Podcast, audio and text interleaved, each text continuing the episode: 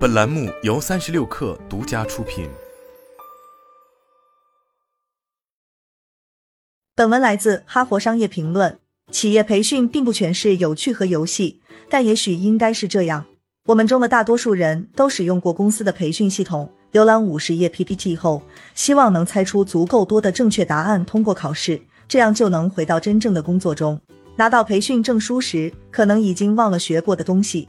但一项新研究表明，正确的游戏化培训可以显著提高员工绩效。持续认真的培训，包含通过挑战和等级反映进步、及时反馈积分和竞争等因素。这项研究由专业服务公司毕马威进行，领导者为员工开发了一种游戏化的培训工具，但他们不想随便推出，然后猜它是否有效。研究的合作者哈佛商学院教授瑞安布尔解释说，他们决心要严格测试效果。研究涉及二十四个部门面向客户的参与培训的员工，培训以随机顺序在不同时间推出。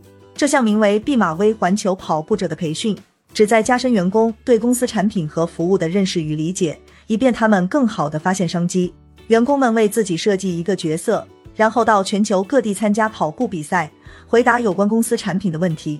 答出一个正确答案可以获得旅行点数，玩家就能继续前进。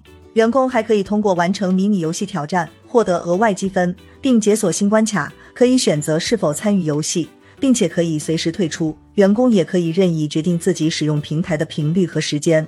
为了确定培训对每个部门绩效的影响，研究人员在二十九个月中每个月分析五项指标：收到的咨询费、服务的客户数量、创造的总商机、现有客户带来的商机以及新客户带来的商机。为了衡量每个部门对培训的利用情况，他们观察了员工花在环球跑步游戏上的时间，以及他们回答的问题数量。为了评估员工对工作的投入程度，他们计算了每个部门中至少登录过一次平台的人数比例，以及平台上线后他们在多快时间内登录平台。最后，他们分析了每个部门的领导是否以及会在多大程度上玩这个游戏。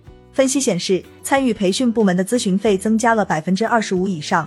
客户数量增加了百分之十六，来自新客户的商机增加了百分之二十二。越多参与跑步者游戏，员工在工作中的表现就越可能提高。员工培训意愿越高的部门，收到的咨询费比其他部门多百分之十六。之前员工就对工作更投入的部门，总商机增加了百分之八，来自现有客户的商机增加了百分之十，来自新客户的商机增加了百分之七。领导者参与培训也很重要。注册使用平台的部门领导越多，员工注册率越高，这也改善了绩效结果。领导参与更多的部门，咨询费增加了百分之十九，服务的客户数量增加了百分之七。下面研究人员就如何使用游戏化培训提高员工绩效，给出了三条建议。采用游戏化培训前，组织应该强调管理层参与的重要性。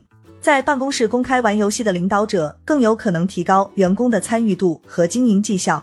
之前对数字游戏化培训平台的研究表明，他们可能会被视为一种干扰。这项研究的合著者哈佛商学院教授塔迪亚娜·桑迪诺表示，但如果领导者带头登录平台，就鼓励了员工也登录平台。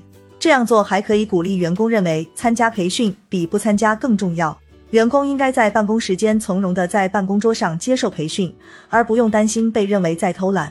游戏很有趣的事实，似乎与在工作时玩相冲突。布尔说：“我真的可以在工作时间玩吗？”领导者的表率作用不仅说明可以，而且还是一件好事。换句话说，游戏应该被视为工作的合规组成部分，而不是休息。毕马威中许多员工已经对工作非常投入的部门绩效改善更大。同时，研究结果也表明，公司会发现每个人都有一定程度的改善。研究的另一位合著者，哥伦比亚大学商学院的助理教授蔡维表示，即使在投入度较低的员工中，花在培训上的时间和回答问题的数量也能提升其绩效，无论他们的领导是否利用了培训。然而，这些员工的绩效可能不会像投入度更高的员工那样强劲或显著。这种培训并不是解决投入度低的万能药，因此，公司应该制定整个部门的绩效目标。而不是以投入度最低的员工的进步程度来定义培训是否成功。在毕马威，大部分的绩效提升都是在培训推出后的第二或第三季度实现的，之后绩效会逐渐提升。随着员工对课程的掌握和公司产品的了解不断提高，这种累积效应很可能会持续下去。公司运行这种系统时，需要留出时间，桑迪诺说，人们可能无法立即应用新知识。毕马威的员工仍在继续使用并受益于培训平台，尽管这项研究在十八个月前就结束了。我们在继续跟踪他们的绩效。蔡伟说：“我们看到，在培训推出后很长一段时间内，好处仍在持续。”